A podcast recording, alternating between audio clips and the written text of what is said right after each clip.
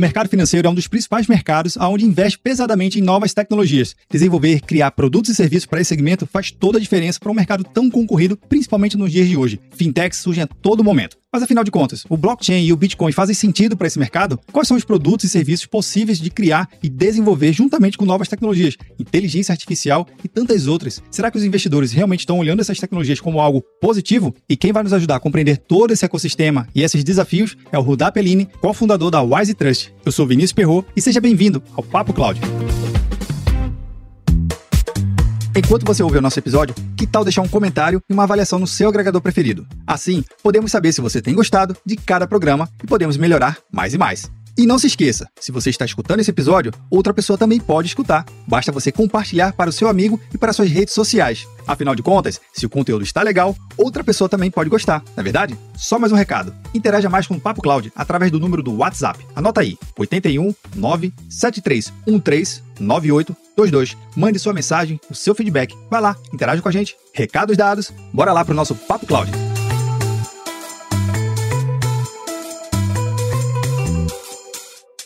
E para esse episódio eu conto com a presença do Rudá Pellini. Mestre Rudá, seja bem-vindo ao Papo Cloud. Muito obrigado pelo convite, é um prazer estar aqui com vocês. Vamos falar um pouquinho aí sobre essa, o futuro do dinheiro, essa revolução que está acontecendo no mercado financeiro, né, essa disrupção aí que vem, vem, acontecendo nos últimos anos. Com certeza, o mercado financeiro tem mudado bastante, a gente tem acompanhando aí, não somente com as novas tecnologias, mas enfim, tem um mercado inteiro em ebulição, mas a gente vai chegar lá no nosso tema central do nosso bate-papo. Mestre Rudá, só para contextualizar aqui, para quem está nos ouvindo, para quem está nos vendo aqui no, no nosso canal, é, fala um pouquinho, quem é o Rudá Pellini? Então, uh, o Rudá Pellini é fundador da Wise Trust, a gente começou esse negócio em 2017, 2017. Uh, basicamente, a gente uh, é uma gestora, a gente começou investindo e voltando para a área de digital assets. Nosso primeiro produto de investimento, nosso primeiro fundo, foi um private equity para investir em mineração uh, de criptomoedas na época de altcoins, não de Bitcoin, nos Estados Unidos. A gente montou uma operação nos Estados Unidos em outubro de 2017 e desde então a gente vem investindo, né, captando com investidores institucionais, com family offices, com indivíduos de alta renda e investindo em operações de mineração com private equity nos Estados Unidos. a gente vem fazendo isso há quase quatro anos, né? Então é um mercado que acabou evoluindo bastante nesses quatro anos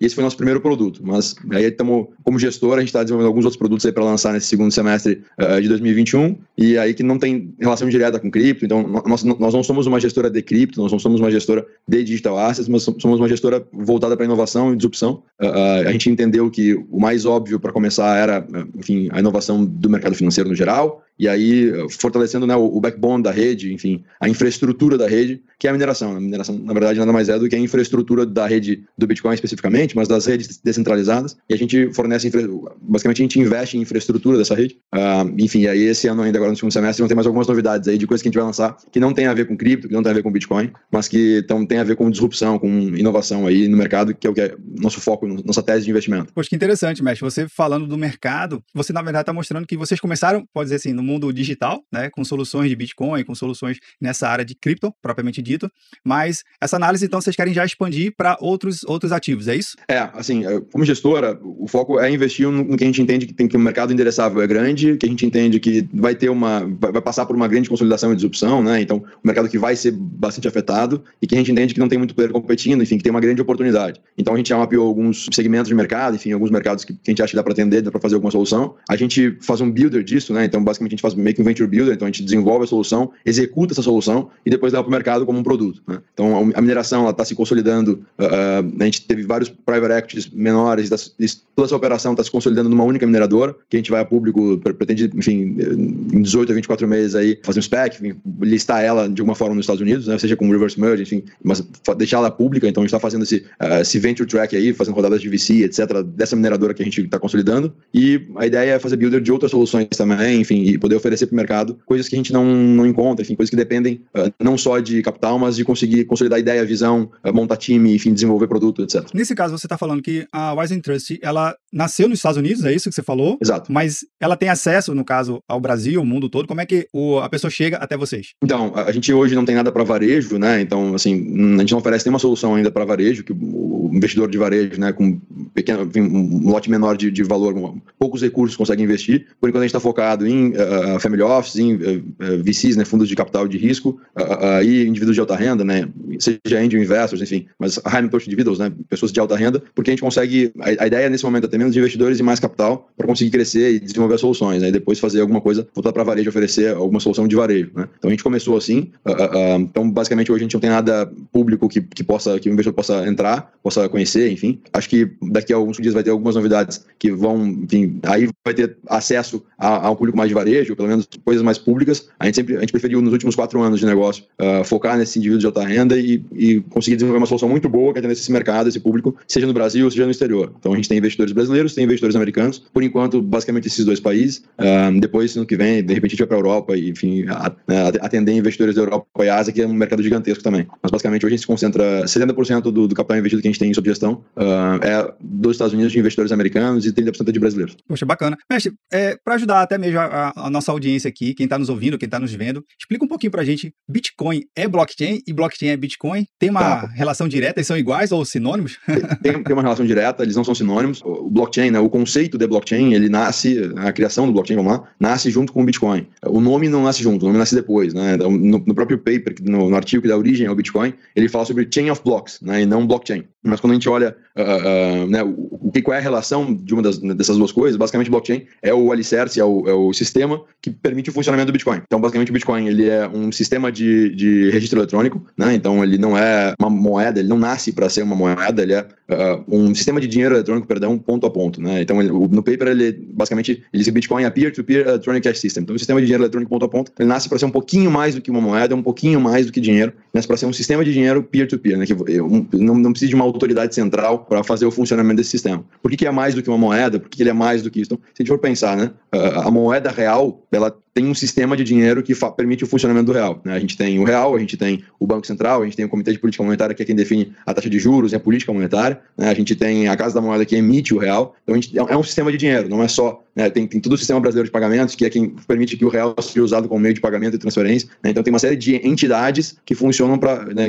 permitir que o real possa ser usado no dia a dia. Né? Agora, o PIX, por exemplo, também, que entra dentro do sistema brasileiro de pagamento. Quando a gente pensa no caso do Bitcoin, é a mesma coisa. Então, não é só o Bitcoin. O Bitcoin também tem uh, uh, integrantes, tem entidades diferentes dentro desse sistema. Você tem os usuários, que são basicamente quem vai enviar as transações, você tem as carteiras, né, que aí podem ser oferecidas por terceiros, podem ser uh, desenvolvidas diretamente pelo usuário, enfim, né, é um código open source, então você pode desenvolver o seu próprio sistema. Uh, você tem os nodes, né, que são os verificadores da rede, que é basicamente quem está lá acompanhando e é uma atividade voluntária, não remunerada, né, então basicamente os nodes são os fiscais dessa rede. Você tem os mineradores, que aí é uma atividade remunerada, que quem valida as transações, basicamente atua como um validador, né, é o alicerce da rede para funcionar. Né, o Bitcoin precisa necessariamente de mineração, não, uma coisa nesse caso não existe sem a outra. Né? E você tem o, o, Comitê de Política Monetária, na verdade, é o código. Né? Então você tem a política monetária do Bitcoin estabelecida em código desde o início. E aí, para essa política mudar, você precisa que toda a rede né, valide autorize, enfim, concorde com uma nova mudança, com uma implementação nova de alguma característica nova, de alguma feature nova no código. Então é um sistema descentralizado, que não tem uma autoridade central, não tem um, um presidente, não tem um CEO, não tem né, um, um, banqueiro central ali definindo as regras, é literalmente o código. E o mais interessante é que esse sistema é totalmente descentralizado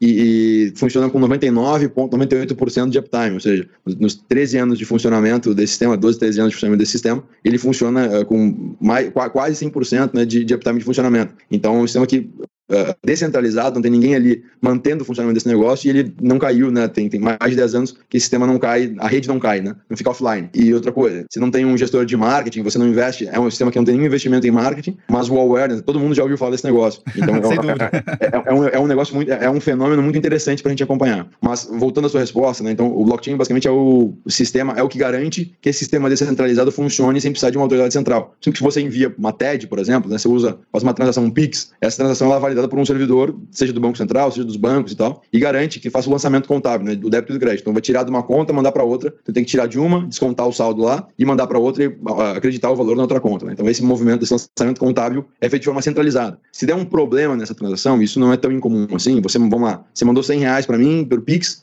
chegou 100 reais para mim, mas na sua conta, sem querer, deu um problema no banco e descontou mil. E você não entendeu, porque você mandou 100, mas descontou mil e eu recebi 100 e cadê os 900, né? Onde é que tá a diferença? Você vai ligar para o banco, você vai pedir para o banco olhar, enfim, o gerente vai falar que vai ver, você eventualmente vai ter que ligar no Banco Central para fazer um protocolo, eventualmente você vai ter que até judicializar o negócio, né, e no juizado especial civil, no pequenas causas famoso, para tentar uh, resolver o seu problema. Uh, mas isso acontece porque você tem uma autoridade central que vai lá no final e vai acreditar, ah, beleza, foi lançado errado, vai acreditar lá. Se uma situação um pouco pior, né, uh, e aí a gente, na história recente do Brasil, a gente tem esse exemplo, né, por ser um sistema centralizado, um governante pode, eventualmente, decidir congelar o que você tem de bens na sua conta. Como, por exemplo, aconteceu com o Fernando Collor de Mello, que ele falou: ó, todo o dinheiro que está na poupança agora é do governo e tal, está congelado e o governo vai usar esse valor. Então, isso pode acontecer. E ele, com duas ordens, né, dois decretos, ele consegue, porque é um sistema centralizado. Tem o que a gente chama de uh, ponto único de falha, né? Então, você é, é, é, muito fácil. Um sistema, um sistema centralizado é muito fácil de você derrubar você precisa atacar o sistema central. Né? Então, você vai lá no banco, diz que o banco tem que bloquear, e o banco, por ser um sistema centralizado, vai bloquear. No caso do Bitcoin, como é que funciona essas transações? Então, se você mandou uma fração de Bitcoins para alguém, essa transação ela é validada, não, não tem uma autoridade central que vai permitir que você envie. Né? E aí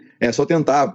A permissão para envio é muito engraçada. Você tenta fazer uma transação um pouco mais alta da sua conta corrente, né? enviar um, um, valor alto, pela primeira vez para uma conta de terceiro. Provavelmente essa transação vai ser bloqueada pelo banco, você vai ter que ligar no banco, se identificar e dizer que você reconhece essa transação. Ok, isso é uma medida antifraude, é uma medida de segurança, né? Mas uh, ainda se for por uma conta sua, eventualmente você vai ter que ligar, vai ter que autorizar, pedir, né? você vai ter que. Uh, não é uma coisa tão simples de acontecer. No caso do Bitcoin, você não tem uma autoridade central, alguém que decida por você se você pode ou não executar sua transação. Né? Então, como funciona esse sistema? Basicamente, quando você faz uma transação, ela é lançada num grande livro contábil, num grande livro razão de débito e crédito, onde todas as transações, desde a primeira, ficam registradas e armazenadas em ordem. Né? E esse é o tal do blockchain. Esse grande livro contábil, né, que armazena transações uh, em grupos, em vez de ser uma transação uh, por vez, ele consolida essas transações em grupos, em blocos, né? processa esses blocos uh, individualmente em ordem cronológica, então é um bloco depois do outro, formando uma cadeia. Então, basicamente, você tem sempre um bloco depois do outro. Esse bloco contém uma série de, de transações, duas, três mil transações, e essas transações são armazenadas nesses blocos, são armazenadas de forma de ordem cronológica, fazendo uma cadeia. Literalmente como se fosse uma corrente. Por isso que é blockchain, é corrente de blocos. Né? E aí, quando você faz isso, sempre quando você coloca um. Pensa numa corrente. Sempre que você coloca um elo novo numa corrente, você consequentemente está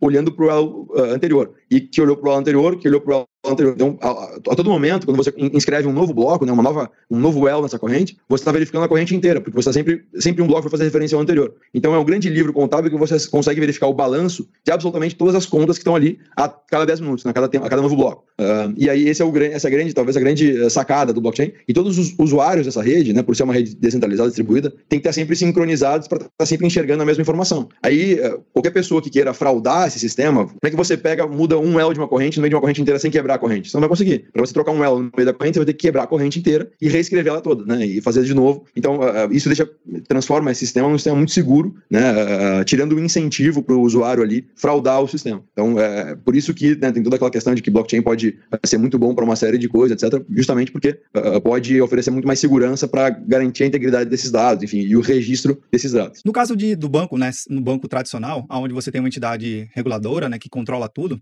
isso combina tudo no presidente, né? No, no, ah, na autoridade máxima de todo e qualquer país. É, no caso, vamos pegar um, uma coisa que acontece no dia a dia. Um cliente aqui do banco, eu fiz um pagamento, eu quero estornar. Eu ligo lá para o meu gerente e falo: olha, eu fiz o pagamento errado, me explico, me justifico, e o estorno demora um pouquinho, mas acontece. Nesse caso, eu ligo para quem? Quando estou utilizando uma solução dessa, não, descentralizada, para poder solicitar um estorno, ou explica um pouquinho para a gente como é que funciona essa, essa esse, talvez, dinâmica. Esse, né? talvez, esse talvez seja um dos maiores desafios, né? Uh, das pessoas aprenderem a lidar e serem responsáveis de fato pelo que estão fazendo. Você não tem estorno, né? você não tem chargeback. Então, se você mandou errado, se você esqueceu a senha, você já era. Né? Você perdeu o seu saldo, você. Ah, mandei para a conta errada. Hum, já era a não ser que quem recebeu é, é, queira mandar de volta. Você conheça, né?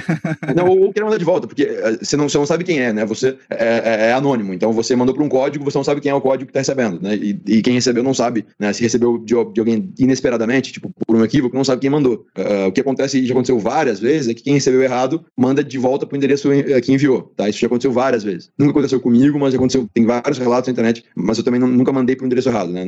eu sempre cuido muito, uh, né? Quando fui fazer transações no passado, enfim, uh, para quem eu estava enviando se de fato era o endereço correto. Porque uma letra que você coloca errado, e é um código de Sim. pelo menos 20 eh, algarismos, né, letras, números maiúsculos e minúsculas, então um, uh, uma letra que esteja errada e um número que esteja errado, você já está mandando para o lugar errado. Então você tem que ter muito cuidado justamente para não, né, enfim, para você uh, entender. E, e, essa é a diferença, né? Quando você é dono do seu próprio dinheiro, você tem que tomar muito mais cuidado e, e exige uma grande responsabilidade. Uh, tem aquela frase do, do Ben Parker, né, do tio do Peter, do, do Peter Parker, do Homem-Aranha, no filme lá, que ele fala grandes poderes vêm com grandes responsabilidades, né? e eu, eu brinco sempre com essa frase porque é justamente isso. Quando você de fato é dono do seu dinheiro e você não tem para quem recorrer, você, isso exige uma responsabilidade Sim. muito maior para você você saber o que está fazendo. Se você não souber o que estiver fazendo, você com certeza vai se machucar. Então, esse é o cuidado. Por isso não adianta as pessoas simplesmente quererem entrar nesse mercado sem saber o que estão fazendo, sem entender o que estão fazendo, porque vai dar pau, né? vai dar problema.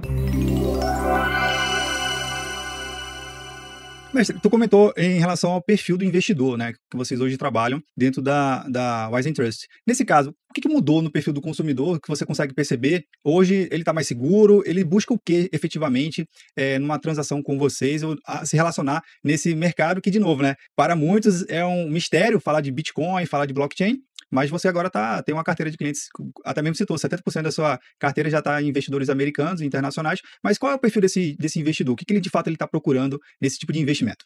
Então, assim, ah, percebo que mudou muito uh, uh, o perfil do investidor interessado, né? E, vamos lá, 2017, quando a gente teve a primeira alta do Bitcoin, aí, que foi de, de mil dólares em março para 20 mil dólares em dezembro, né? Uh, basicamente, quem estava comprando o Bitcoin na época eram, eram investidores de varejo, né? Eram pessoas físicas que muitas vezes não tinham conhecimento para fazer, estavam movidas, acho que pela, pelo dinheiro fácil, né? Acho que o grande driver de 2017 foi pessoas acharem que iam ficar milionárias, ficar ricas e uma série de histórias em cima disso, né? Uma série de pirâmides também, golpes, que, acabou, né? que acabaram tirando dinheiro de muita gente, achando que estavam fazendo muita gente achou que estava investindo em Bitcoin, na verdade estava investindo em uma pirâmide, estava sendo vítima de um golpe, porque não, de fato não sabia, não tinha conhecimento nem para não cair desse golpe, né? Uh, uh, enfim, e aí os, esses golpistas aproveitaram desse desconhecimento, muita gente aproveitou disso para estimular, né, esse, com essa ganância, com, essa, com a, com, a, busca do dinheiro fácil. Esse foi o movimento de 2017. Em 2020, a gente percebeu, uh, a muda, enfim, mudou completamente o perfil do investidor, pessoas, né, investidores que nunca tinham dado bola, né, e, vamos lá, desde 2017 a gente tem o business, né? Eu já falei e bati na porta de muito investidor muito grande, né,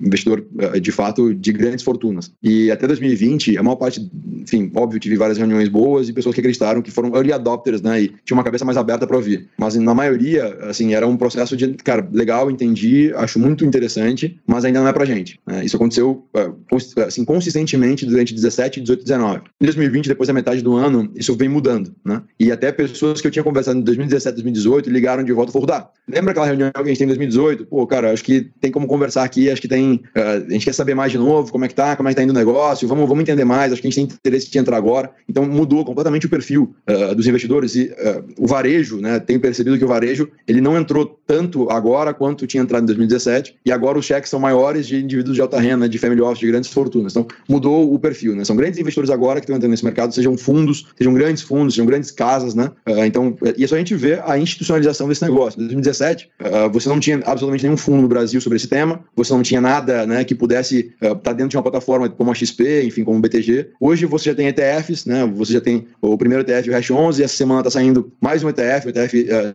simples do Bitcoin, né, o QBTC11. Então, assim, quando você olha para isso, né, você percebe que o Brasil já vai ser o país que mais vai ter ETFs do mundo, né, o, o país com mais produtos institucionais, uh, e fora diversos fundos que a gente tem com autorização da CVM, né, para captar e, e, funcionar, operar dentro do Brasil. Então, quando a gente olha tudo isso, fica evidente que o mercado amadureceu muito nesses quatro anos. Uh, e, de fato, essa, essa é a diferença. Assim. Hoje, quem está investindo nisso não é mais o cara de varejo que está colocando os 300 reais, que são quase todas as economias dele, num negócio, achando que ele vai ficar milionário do dia para noite. hoje, são enfim, grandes investidores estão colocando uma porção muito pequena do seu patrimônio, que acaba sendo um grande volume de dinheiro, né? Um pouquinho, 1% de uh, uma grande fortuna é, é muito dinheiro e tá, estão entrando nesse mercado. Então, as próprias empresas, né? A Tesla, enfim, tem toda a questão polêmica com o Elon Musk, mas a Tesla comprou bitcoins, tem seu balanço, tem MicroStrategy, que vem comprando constantemente desde o ano passado, Square, né? Tem outras empresas que já estão comprando incluindo, empresas listadas em bolsa nos Estados Unidos, incluindo bitcoins no seu balanço. Mercado Livre, por exemplo, né? Mercado Livre, que é uma empresa argentina, mas uh, opera no Brasil, né? Também incluiu bitcoins no balanço. E tem uma série de empresas que já começaram a incluir Bitcoin como forma de, de proteção de caixa, de diversificação de caixa. Então mudou, né? Quando você teria uma empresa em 2017, não fazia. Se você falasse que uh, uma empresa colocaria Bitcoin no seu balanço, isso era uh, completamente impensável. Né? Assim como em 2021, se você falasse que um país adotaria Bitcoin como uma moeda, né? Uh, uma moeda de curso legal, uma moeda corrente no país, seria impensável. E El Salvador já começou a fazer isso, né? Duas semanas atrás, El Salvador incluiu o Bitcoin como uma moeda de curso legal, né? Então, assim, acho que é um movimento que está mudando, enfim. E aí, assim como em 2018, 2019, um fundo ter bitcoins era uma coisa impensável. 2021, Sim. um país usar bitcoin como moeda é impensável. Vamos ver o que vai ser em 2023, né? Mestre, uma coisa que você comentou, e eu acho que é super interessante essa maturidade, né? A evolução do mercado vai, vai se tornando cada vez maior. A partir do momento que você vai trazendo, o mercado vai vendo cases positivos, né? Exato. Sabendo exatamente onde está pisando. Porque colocar o dinheiro em lugar, assim, que a pessoa, talvez, as empresas, não sabe qual tipo de risco que está correndo, é uma coisa que lá atrás era o que afastava, mas pelo que você está apresentando, não é algo que está algo que tá muito mais construído hoje, né? Exato. Uh, assim, eu acho que o, o, grande desafio, né, sobre novas tecnologias, e, e, aí a gente não precisa falar especificamente do Bitcoin, mas falar sobre tudo que é disruptivo, tudo que muda, né? É que demanda um tempo até as pessoas de fato entenderem que mudou. Uh, quando você for pensar, né, pensa no caso Uber, que, que é um caso icônico para a gente entender como mudou, né? Talvez a, a maior revolução, o maior ponto de, de mudança da lógica do Uber não tenha sido o fato de você poder usar um veículo de terceiro, né, para andar, enfim, não, não pegar o táxi. Eu acho que talvez, e aí olhando para uma inovação pequena do ponto de vista de meio de pagamento, é, que tem um puta impacto e tem até um estudo bem legal sobre isso. Talvez a maior inovação que o Uber fez, a maior é, quebra de paradigma seja ter acabado com a fricção do pagamento no final. Você pega um táxi e de vez em quando tu em São Paulo, pega o táxi, uh, no final você tem que parar na frente do destino e você tem né, e você acerta com o motorista no final, você pega o dinheiro, enfim, passa no cartão. E aí demora, sei lá, dois, três, quatro, cinco minutos eventualmente para você conseguir pagar, né? Uh, e aí você já fica, puta, nervoso, tipo assim, mudou. Né? O Uber agora você é acostumado a chegar no destino, abre a porta, desce do carro e tá tudo certo, já tá pago, né? Uh, então, Só assim, agradece e vai embora, né? Agradece e vai embora. Então, assim, como isso mudou a lógica, tá? Isso é global, isso não é Brasil, né? Então, como Sim. isso mudou a lógica e diminuiu essa fricção do pagamento. E aí a Amazon já tá fazendo mercados, né? Onde você pode simplesmente colocar as coisas no, no seu carrinho, enfim, na sua sacola de compras e ir embora. E, só, e já tem, enfim, câmeras e sistemas que permitem que cobre automaticamente a sua conta sem você precisar fazer absolutamente nada, né? Sem passar pelo caixa. Simplesmente colocou na sacola, tirou o item da prateleira, colocou na sacola e já contabilizou, né? Então, assim, quando a gente olha tudo que está acontecendo do ponto de vista de fricção, de diminuição de, né, de, de, fricção, enfim, e mudança da maneira como a gente interage, né, seja entre sociedade e indivíduo, né? Por exemplo, você poder mandar um pagamento pelo WhatsApp, né? É, coisa que até há pouquíssimo tempo era impensável. Né? Quando a gente começa a oferecer esse tipo de mudança, de fato, quando acontece, a gente não percebe. Depois de um tempo, você percebe, puta, como esse negócio de fato mudou minha vida, né? Como esse negócio. Como isso não existia antes, né? exato, exato. Então, assim, uh, eu acho que esse é o grande ponto, né? Assim, ao longo do dia é muito difícil você perceber uma grande inovação. Mas quando você olha num, horizonte de tempo maior, né, em anos, o impacto que teve o iPhone, por exemplo, e os Sim. smartphones no geral, na vida das pessoas, né? Você fazer um pagamento, fazer, mandar uma mensagem, até no próprio, assim, no Brasil, o WhatsApp, você usar o, o áudio do WhatsApp e poder ligar, né, de, de forma gratuita, né? Então, o quanto isso impactou na inclusão de uma grande parte da população que não tinha como ligar, que, né, os serviços telefônicos no Brasil sempre foram uh, inacessíveis, muito caros, né? Então, uh, como isso muda? Mas na hora a gente não percebe porque ah, é, é bobinho, né? Você não consegue no dia a dia, é difícil você olhar para isso. Mas quando você olha, você dá um, um zoom out, assim, você se afasta e olha, putz, olha o quanto de coisa isso permitiu acontecer, é, é, fica muito evidente né, o impacto. Então, acho que o que está acontecendo agora, do ponto de vista monetário e financeiro, é literalmente uma grande revolução. Que no dia a dia, se a gente for pensar, às vezes o Pix, putz, ah, é só um Pix, só uma maneira mais rápida. Olha o impacto que o Pix pode causar e já vem causando em facilitar transações das pessoas, em facilitar, né, que o cara que vende cachorro quente no final de semana e venderia na maquininha, no débito, para receber Sim. só na terça, quarta-feira, né, vendendo no sábado, demoraria três, quatro dias para receber no débito, ele poder receber ali no Pix no mesmo dia e poder de noite em casa já comprar mais insumo e no dia seguinte estar tá operando sem precisar né, recorrer, enfim,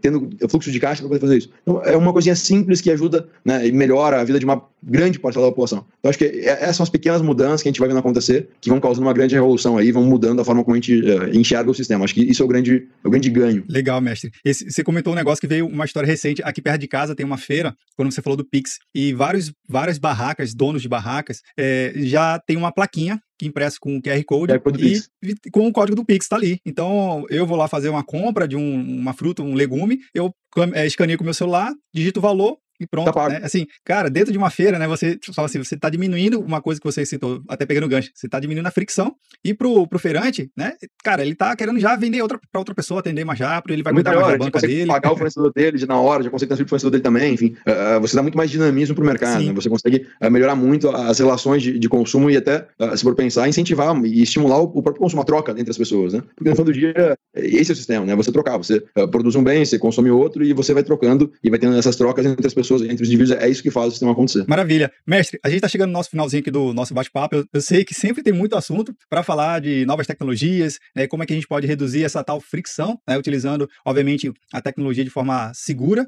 Mas vamos lá, eu sempre faço uma pergunta aqui para o meu convidado, mestre Rudá, que nunca busca o certo nem errado. Na verdade, busca a sua visão de mundo, o que, que você ouve falar. Então vamos lá.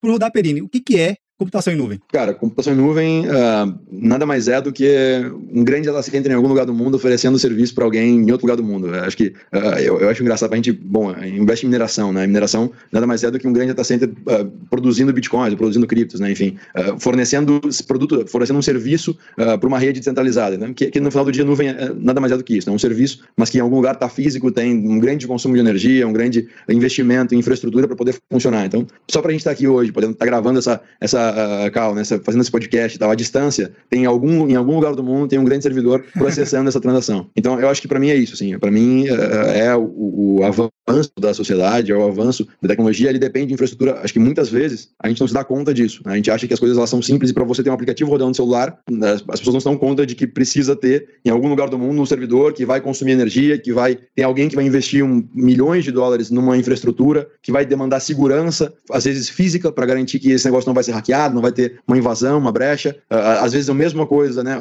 Para um aplicativo funcionar, você tem que ter a mesma informação em vários data centers espalhados no mundo para você ter redundância, garantir que caso um falte luz, caso um seja atacado, etc, etc, você consiga eh, né, eh, manter o uptime do serviço, né, manter o serviço funcionando. Então acho que é muito isso, assim. Acho que no final do dia, eh, a computação na nuvem nada mais é do que computação física em algum lugar do mundo, podendo né, alguém tomando risco, investindo em infraestrutura, investindo uma grande quantia de dinheiro, consumindo energia para fornecer, né, para permitir que os outros possam usufruir desse serviço. Maravilha, mestre. Eu queria agradecer muito a sua participação aqui no Papo Cloud. Sucesso na sua jornada e até uma próxima oportunidade. Eu agradeço, Vinícius. Obrigado pela oportunidade, pelo convite e espero ser convidado novamente para a gente fazer um outro papo. Obrigado.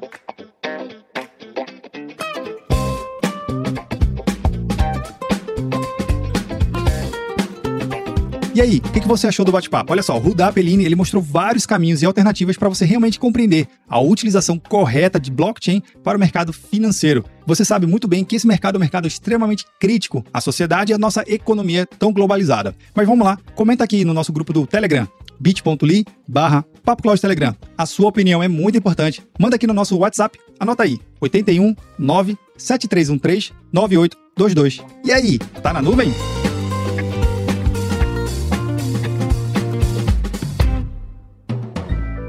mais um produto com a edição Senhor A.